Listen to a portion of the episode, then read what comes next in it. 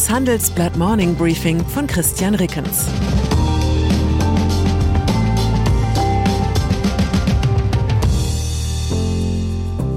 Guten Morgen allerseits. Heute ist Donnerstag, der 17. November, und das sind unsere Themen. Endlich, Mehrheit im Repräsentantenhaus steht fest. Glimpflich, die Lehren aus dem Raketeneinschlag. Bullish, günstige Langfristprognose für Anleger. Nach einer kurzen Unterbrechung geht es gleich weiter. Bleiben Sie dran. Die Welt steht vor gewaltigen Herausforderungen. Zum einen die Energiewende voranzutreiben und gleichzeitig den Klimawandel einzudämmen. Und auch der Energieträger Wasserstoff gewinnt weltweit immer mehr an Bedeutung. Doch wie geht es weiter? Erfahren Sie mehr auf dem Handelsblatt Wasserstoffgipfel 2024 am 12. und 13. Juni in Essen. Infos unter handelsblatt-wasserstoffgipfel.de. Mit dem Vorteilscode Wasserstoff 2024 erhalten Sie einen Rabatt von 15% auf die Tickets. USA. Wer jemals in den USA in einer Supermarktschlange stand, die sich im landestypischen Wanderdünentempo fortbewegt, den wundert nicht, dass es dort auch mit dem Auszählen von Wahlstimmen etwas länger dauert. In der Nacht aber haben die Republikaner erreicht, was sich schon seit der Parlamentswahl vor acht Tagen abzeichnete, die absolute Mehrheit im Repräsentantenhaus. Polen. Ging es Ihnen wie mir, haben Sie auch inständig gehofft, dass der tödliche Raketeneinschlag in Polen irgendeine Art von Unfall gewesen sein möge und keine russische Provokation? Nun, die Hoffnungen scheinen sich bestätigt zu haben. Offenbar handelte es sich um eine fehlgeleitete ukrainische Flugabwehrrakete, mit der sich das Land gegen die massiven russischen Luftangriffe verteidigen wollte. Was können die Lehren aus dem Geschehen sein? Das Erfreulichste zuerst. Niemand im Kreis der NATO-Staaten hat hysterisch herumgetwittert oder Vergeltungsschläge gefordert. Insbesondere die unmittelbar betroffene polnische Staatsführung war ein Muster an Besonnenheit gemäß der Linie, erst die Fakten klären, dann über Reaktionen beraten. Das Gleiche lässt sich nicht von der ukrainischen Führung sagen. Präsident Volodymyr Zelensky sprach schon kurz nach dem Vorfall von einem Angriff Russlands auf die kollektive Sicherheit und von einer sehr erheblichen Eskalation. Russland-Experte Stefan Meister von der Deutschen Gesellschaft für Auswärtige Politik sieht hier eine Strategie. Er sagt, die Ukraine und insbesondere Präsident Zelensky spielen rhetorisch damit, die NATO stärker zu involvieren. Man erhofft sich dadurch mehr militärische Unterstützung. Meister befürchtet, dass die Gefahr eines größeren Krieges, an dem die NATO mit eigenen Truppen direkt beteiligt ist, steigt.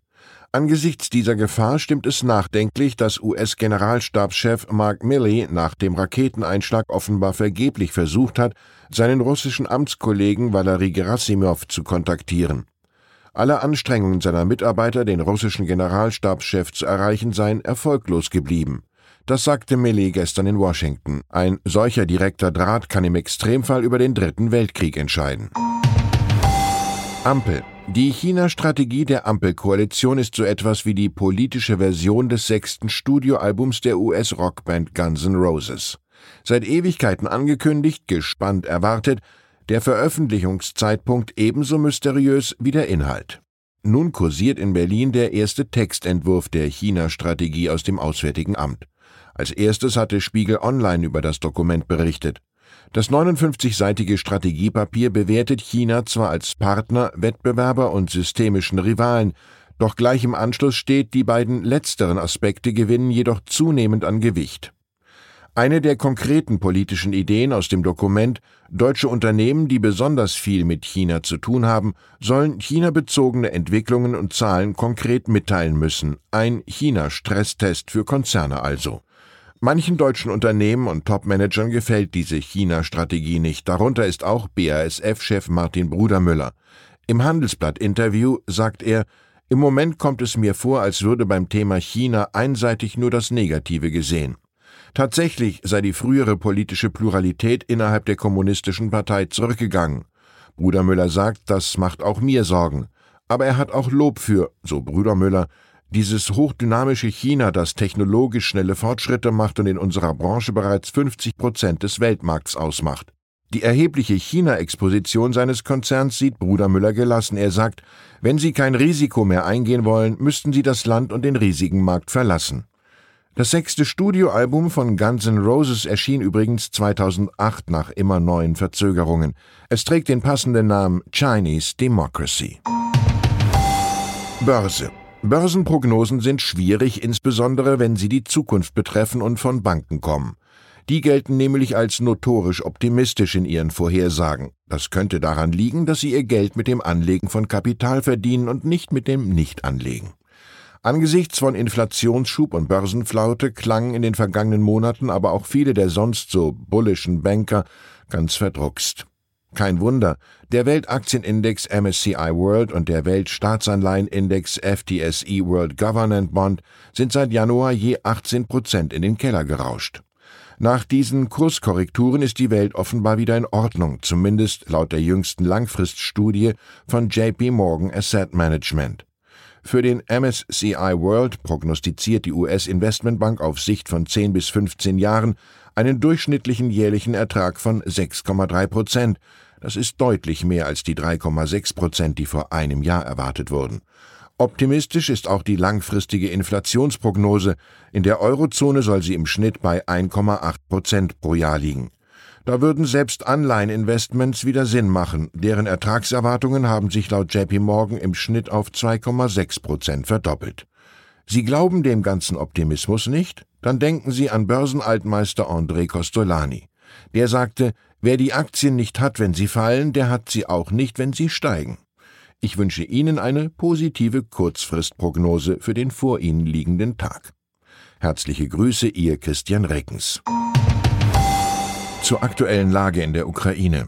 Kritik am Ukraine-Krieg. G20-Staaten verabschieden Gipfelerklärung. Die G20 verabschieden eine Erklärung, in der die meisten Teilnehmer den Ukraine-Krieg scharf verurteilen. Putins Sondergesandter ist zu diesem Zeitpunkt schon weg.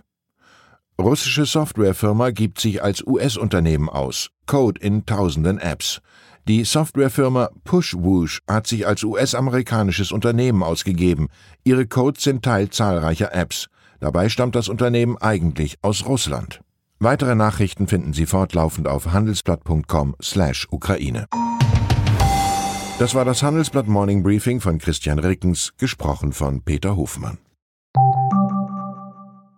Die Welt steht vor gewaltigen Herausforderungen. Zum einen die Energiewende voranzutreiben und gleichzeitig den Klimawandel einzudämmen. Und auch der Energieträger Wasserstoff gewinnt weltweit immer mehr an Bedeutung. Doch wie geht es weiter? Erfahren Sie mehr auf dem Handelsblatt Wasserstoffgipfel 2024 am 12. und 13. Juni in Essen. Infos unter handelsblatt-wasserstoffgipfel.de. Mit dem Vorteilscode Wasserstoff 2024 erhalten Sie einen Rabatt von 15% auf die Tickets.